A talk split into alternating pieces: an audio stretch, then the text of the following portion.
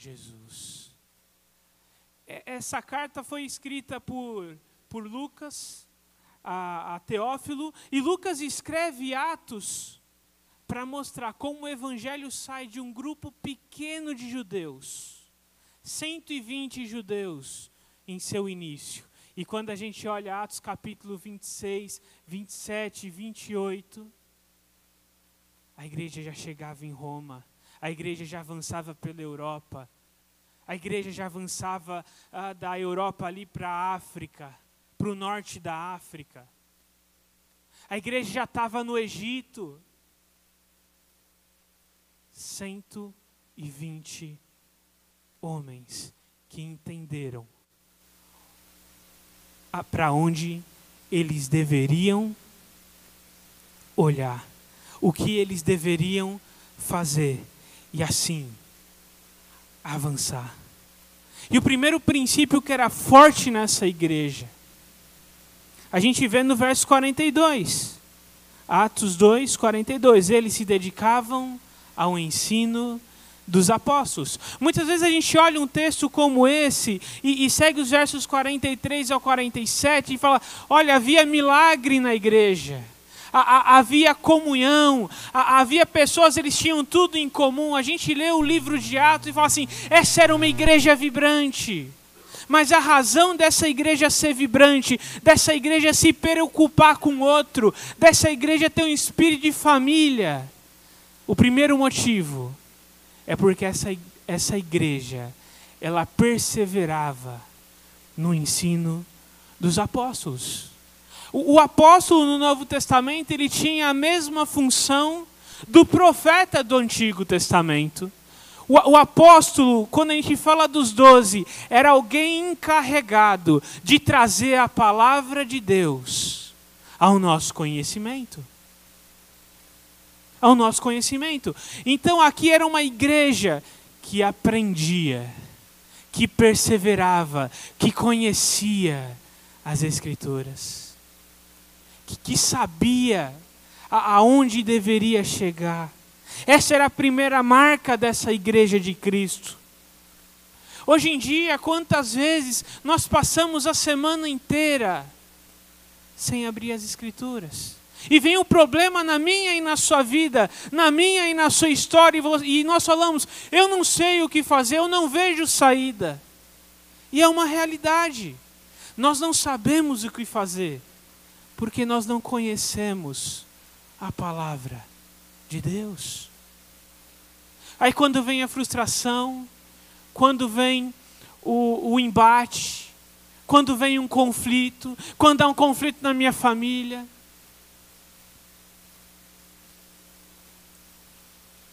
eu não sei o que fazer. Eu não sei para onde ir, eu não sei para onde olhar, porque eu não conheço o ensino dos apóstolos. Mas aquela igreja no seu início, ela conhecia, ela perseverava. E, e diz os versículos adiante que os apóstolos faziam muitos sinais no meio deles. Esses sinais provavam, identificavam a mensagem que era pregada e ainda hoje Deus faz sinais e testifica de quem Ele é. Mas muitas vezes eu e você não conseguimos dedicar tempo à Escritura. Não conhecemos. Eu me lembro há, alguns, há anos atrás, dando aula numa escola bíblica, e ele falou assim: ah, a gente vai estudar agora, eu quero que os irmãos abram aí no livro de Judite. Então vamos lá. E os irmãos folheavam a Bíblia, ia, voltava, ia. Assim, pastor, minha Bíblia não tem Judite. Eu falei assim: a minha também não. Tem. É. Uma vez eu pregando, na empolgação de pregar, né? Tá, nem estava formado seminarista, né? Seminarista pregar já é meio difícil, então já vai naquela empolgação, né? E eu na empolgação, botei Moisés construindo a arca. Então, Moisés construiu a arca lá e tá tudo certo. Eu vi que eu errei e segui em frente, né? Que negócio. É igual o pessoal do coral. Errou, segue o jogo. Finge que tá tudo normal. Daí eu fui. Chegou depois do culto, o irmãozinho encostou em mim. Assim, pastor, não foi Noé que construiu a arca? Eu assim, foi. O pastor falou errado? Assim, falei. É. Sabe? Precisamos conhecer a Escritura. Deus preservou a sua palavra. Tem aproximadamente seis mil manuscritos só do Novo Testamento. Seis mil. É, eram cópias à mão. Então, alguns deles têm aí pula letra, essas coisas, tem umas diferenças pequenas.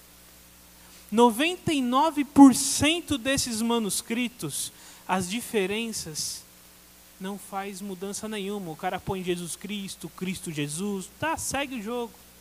Desses 1%, 0,25 poderia mudar alguma coisa relevante. De 6 mil manuscritos. Isso já é mais de 10 vezes mais do que a gente tem de qualquer escrito antigo. E desse 0,25%, a gente não tem um manuscrito que tem algum erro que questiona algo essencial da fé cristã.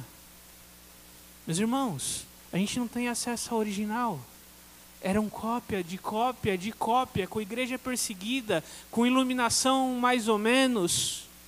Seis mil manuscritos que sobreviveram e nenhum deles tem qualquer tipo de erro manual que afete alguma doutrina central da fé, como salvação, Jesus Cristo. Nenhum.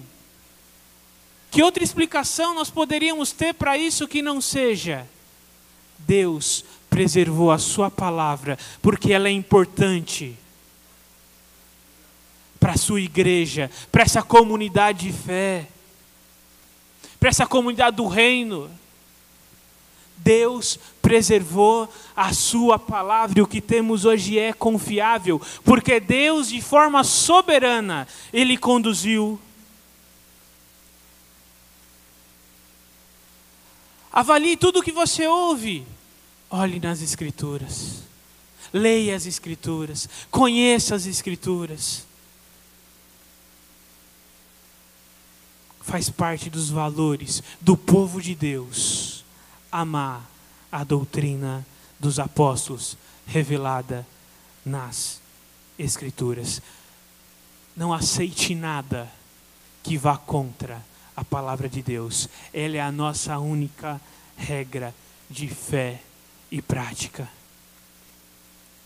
O segundo valor importante para essa igreja é a comunhão. Primeiro é o ensino dos apóstolos, segundo é a comunhão. Uma comunhão profunda, uma marca profunda que tinha nos irmãos em Cristo de se preocupar com o outro, a ponto de um pouco à frente dizer que eles não consideravam o que eles mesmos tinham.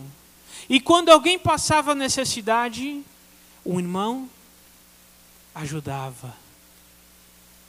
Por quê? Porque havia irmandade, havia comunhão na igreja de Jesus. Eles tinham tudo em comum porque eles se relacionavam. Eles se relacionavam. E esse é um verdadeiro desafio para uma igreja grande como a nossa. Especialmente se você tem passado por lutas e por dificuldades. Isso aqui é importante. O crente não anda sozinho. Às vezes eu brinco, eu falo que se o crente fosse um animal, ia ser um lobo. O lobo, ele anda calcateia. Ele não anda sozinho. O crente, não existe crente autônomo. Ah, não, eu sou crente, mas eu não preciso da igreja. Eu sou crente, mas eu não preciso dos meus irmãos. Não, isso é diabólico. O crente precisa de crente. Ah, mas crente é ruim, eu sei. Tem uns crentes que só Jesus ama. É verdade, é difícil. É difícil. Né, mas Provérbios vai dizer que assim como o ferro afia o ferro, o irmão afia o seu companheiro. Esse processo sai faísca, mas torna a ferramenta mais eficiente. Você tem passado por lutas na sua vida emocional, você precisa de gente crente do seu lado.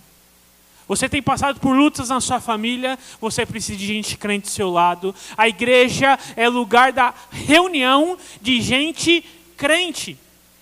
Mas numa igreja grande como a nossa, é, como isso é difícil. Eu não sei o nome de todo mundo, na verdade eu não sei o nome de quase ninguém, porque minha memória ela é bem ruinzinha. Então nós precisamos de meios, por isso que nós enfatizamos tanto aqui os pequenos grupos multiplicadores. Se você não faz parte, faça parte. Ali, gente que você vai estar mais próximo, gente que você vai conhecer, gente que vai te ajudar. Mas, pastor, eu não preciso de ajuda, então você vai estar lá para ajudar alguém. A igreja é semelhante ao hospital, a gente fala isso com frequência. E no hospital tem o quê? Tem doente e enfermeiro. Tem torcida no hospital? Não. Ou você é doente, ou você é enfermeiro, porque o médico é só Jesus. Ou você é doente ou você é enfermeiro. Ou você está sendo cuidado ou você está cuidando. Então você tem passado por luta, você tem passado por dificuldade. Esse valor do, da comunidade do reino, da igreja de Jesus, a comunhão profunda de relacionamentos, são relacionamentos como esse, com gente crente, que é fiel a Deus, que pode orar por você, que pode caminhar com você. Esse relacionamento ele cura, esse relacionamento ele incentiva, esse relacionamento leva a gente para cima, nos apoia em momentos de dificuldade. É por isso que essa igreja, em tempo de intensa perseguição, era uma igreja unida, era uma igreja firme, era uma igreja forte. Porque era uma igreja junta, era uma igreja unida, era uma igreja que tinha tudo em comum. Como diz a, a, frase da nossa igreja mesmo, que agora está meio escondida ali atrás do Natal, né? Igreja que ama, cresce. Mas é a igreja que ama. E ama, não ama qualquer amor, mas o amor que aprendeu da pessoa bendita de Cristo Jesus. Essa igreja que cresce, essa igreja que cura, essa igreja que restaura relacionamento, essa igreja que vê casamentos sendo restaurados, essa igreja que vê relacionamento de pai e filho sendo restaurado, essa igreja que vê uma família forte em um mundo que não valoriza mais a família, essa igreja que anuncia com poder o evangelho de Jesus Cristo, essa igreja que ama, essa igreja que se apoia essa igreja que se apoia. Conheça seus irmãos em Cristo Jesus. Busque ajudar sempre que puder. Envolva-se com pessoas e se importe com elas. Chega para o irmão, irmão, oi, tudo bem? Não, não estou bem. Não, então tá bom, pode ficar mal e vou cumprimentar outro. Né, eu vim, eu dei paz, eu dei tudo bem para o irmão falar que está tudo bem né, para ouvir problema, não quero falar com o irmão. Então irmão fala com o pastor. Porque ouvir problema é coisa de pastor. Não. Ame. Se importe, porque é teu irmão. Mas não é meu irmão de sangue, não. É irmão do sangue do Cordeiro, sangue de Cristo Jesus, que morreu e ressuscitou. É teu irmão em Cristo Jesus. Faz parte da igreja de Jesus Cristo. Essa é uma comunidade que avança, essa é uma comunidade que se fortalece por onde ela anda. O terceiro valor dessa igreja, ainda no versículo 42, ao partir do pão e as orações, e aqui é o partir do pão. A igreja de Jesus Cristo, em seu início, ela ceava todos os dias. Havia ceia diariamente. Por quê? Porque era uma igreja que ansiava pelo retorno do Messias. Paulo teve que advertir a igreja de Tessalônica para falar assim: gente, vocês pararam de trabalhar para esperar Jesus voltar. Não, trabalha. Mas a expectativa da volta era tão viva, era tão eficaz, era tão próxima.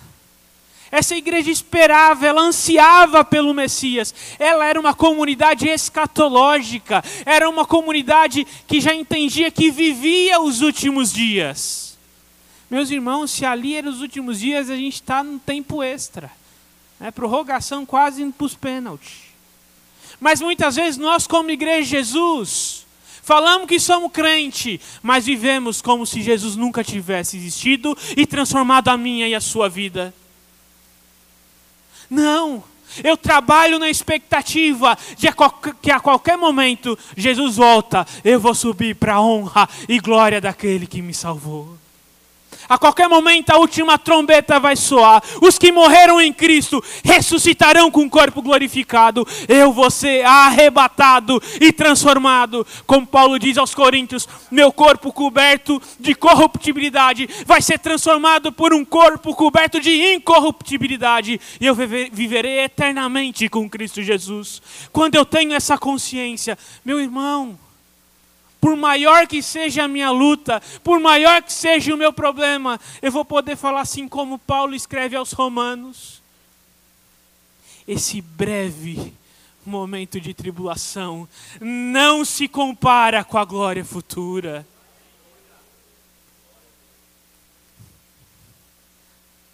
Ah, eu perdi emprego, é duro, é.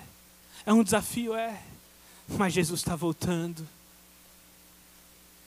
Aí eu não consegui comprar o iPhone 10, 11, não sei agora qual, parei de contar no 7.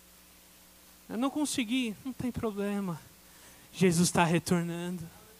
Ah, eu ainda não consegui comprar a minha casa que eu sonho tanto. Ah, mas a minha casa nos céus já está pronta. Jesus disse que ia preparar lugar. Eles ceavam, eles participavam da ceia diariamente, porque a expectativa do retorno do Messias estava vívido no seu coração, a ponto dos seus próprios bens não serem de grande valia, tanto que quem precisava eles ajudavam, por quê? O Messias está voltando, o Rei está chegando, a qualquer momento a trombeta vai soar, a igreja vai subir e o reino de Deus vai ser manifesto. Essa era a expectativa. E a expectativa de que, quem sabe, eu e você, nos anos de igreja, no dia a dia, temos perdido. Por isso eu quero desafiar os irmãos, quando celebrar da ceia, lembre-se disso. Jesus está voltando. Lembra que é um momento sublime na vida da igreja. Principalmente para você, assim como eu, quem sabe está na igreja há 20, 30, 40 anos e tudo já entrou no automático. Não, eu preciso me lembrar. Deus se fez carne, habitou entre nós, assumiu o meu e o seu lugar, morreu e ressuscitou, e em breve voltará como crente em Cristo Jesus, eu só não creio na volta de Jesus, mas eu vivo como se ele voltasse a qualquer momento. Essa é a minha e a sua expectativa. Lembre-se do que você foi liberto, da vida nova que você tem na pessoa bendita de Cristo Jesus. E aguarde ansiosamente o seu retorno. A convicção que aquela igreja tinha da volta de Jesus é a mesma que eu e você precisamos ter, buscando conhecer a palavra dele e aguardando o seu retorno em glória. E por último, princípio que dirigia, que uh, caminhava com aquela igreja, era a oração. A última marca dessa igreja primitiva era a oração. A comunhão com o rei era um valor dos súditos desse rei. Eu e você somos servos de Cristo Jesus. Eu e você somos súditos desse rei que em breve voltará. Que privilégio. Podemos ter comunhão. O autor de Hebreus descreve isso com uma vivicidade que eu acho impressionante. Ele diz: Olha, antes o sumo sacerdote podia entrar no Santo dos Santos uma vez ao ano. Mas agora o véu se rasgou de cima a baixo. Nós podemos adentrar o Santo dos Santos em oração pela pessoa bendita de Cristo Jesus, o Cordeiro, que assumiu o meu e o seu lugar. Dobre o seu joelho, ore. Quando vem um problema, uma luta, dificuldade, quantas vezes a nossa primeira reação é ir para o Facebook, sentindo-se mal.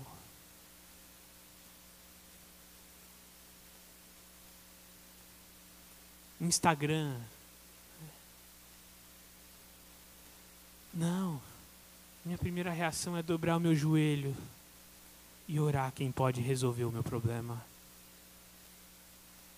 Ah, mas eu não consigo fazer sozinho. Aí você volta para a comunhão.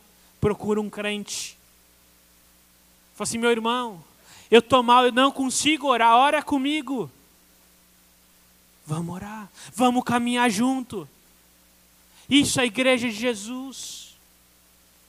Pedro é preso, como a gente viu há algumas quartas atrás. O que a igreja faz, ela ora. Mas muitas vezes a, a, a, nossa expectativa da resposta é a mesma do pessoal lá, né? Pedro aparece, a serva vê que é Pedro e faz o quê? Bate a porta na cara dele. E ninguém acredita que ele estava lá. Mas por que, que eles estavam orando? Para Pedro ser libertado. Precisamos crer no poder da oração. A oração é comunhão. A oração é poder de Deus. A oração é poderosa. A oração um justo pode muito em seus efeitos. Essa igreja tinha consciência que eles não estavam passeando no mundo. Não. Eles tinham consciência que eles viviam em guerra. E ainda hoje nós vivemos em guerra e muito mais próximo do fim de todas as coisas do que a igreja primitiva, muito mais do que eles viviam antes. Nós precisamos batalhar em oração. Paulo fala à igreja de Colossos a respeito de Epáfras, que Epáfras batalhava por essa igreja em oração. Meu irmão, minha irmã, batalhe por essa igreja aqui em oração. Batalhe pela igreja de Jesus no Brasil em oração. Batalhe por essa nação em oração. A gente precisa reclamar menos no Facebook. Que aconteceu isso na política, aconteceu aquilo, até porque no Brasil é melhor que House of Cards, né? Toda semana é uma surpresa. Sabe o que você faz? Ora, ajoelha, ora, clame por essa nação, batalhe por essa nação. Ore pela igreja perseguida no Oriente Médio. Ore pela igreja perseguida no norte da África. Ore pela igreja fria da Europa. Ore pela igreja que tem sofrido aqui no Brasil. Batalhe em oração. A gente não está nesse mundo a passeio. O reino de Deus, com a vinda de Cristo, invade o reino das trevas. O reino de Deus já está aqui na igreja de Cristo, mas aguardamos a sua plena manifestação. Quando Cristo voltar e reinar, até lá estamos em território inimigo, até lá somos peregrinos, até lá precisamos dobrar os nossos joelhos, com comunhão com a igreja, conhecendo a Escritura, esperando a volta do Messias, mas de joelhos dobrados, orando ao Senhor. Ore para o Senhor enviar pessoas para pregar o Evangelho. Ore para o Senhor levantar vocacionados. Ore para o Senhor usar os profissionais da igreja, aonde Deus tem mandado, para pregar, para elevar, para aumentar o reino dele na terra. Tirar vidas do inferno, tirar das trevas e levar para a luz de Jesus Cristo. Ore, clame mas infelizmente muitas vezes nós estamos ocupados demais para orar. Meu irmão, se eu e você estivermos ocupados demais para orar, então significa que nós estamos ocupados demais. E essa igreja era uma igreja que orava. A oração fazia parte do estilo de vida dos súditos desse reino. Separe um período de oração na sua rotina. Tenha um caderno de oração. Marque. Ore por seus irmãos. Ore por descrentes. Confie no poder da oração. E relacione-se com o Rei. Até a manifestação do seu reino. E já encerrando, eu eu penso que, que se queremos experimentar um pouquinho do que a igreja primitiva experimentava, nós precisamos valorizar aquilo que ela valorizava. Tem uma frase que é atribuída a Einstein, que eu gosto bastante, que ele diz o seguinte: insanidade é esperar resultados diferentes fazendo a mesma coisa. Se eu quero um resultado diferente, eu preciso mudar. E eu não posso pensar, não, mas a igreja tem que mudar. Não, eu sou a igreja de Cristo Jesus. Começa em mim. Eu tinha uma música bem antiga, eu lembro eu cantava quando era junior, e a primeira frase dela dizia assim: A começar em mim, quebra coração. Ó, tem gente que é mais velhinha aí que lembrou da música já. Né? A começar em mim, quebra coração. A mudança que eu quero ver lá fora começa aqui dentro. E esses quatro valores são ensino, comunhão, expectativa e oração. Ensino, comunhão, expectativa e oração. Baixar a nossa cabeça. É uma palavra de oração.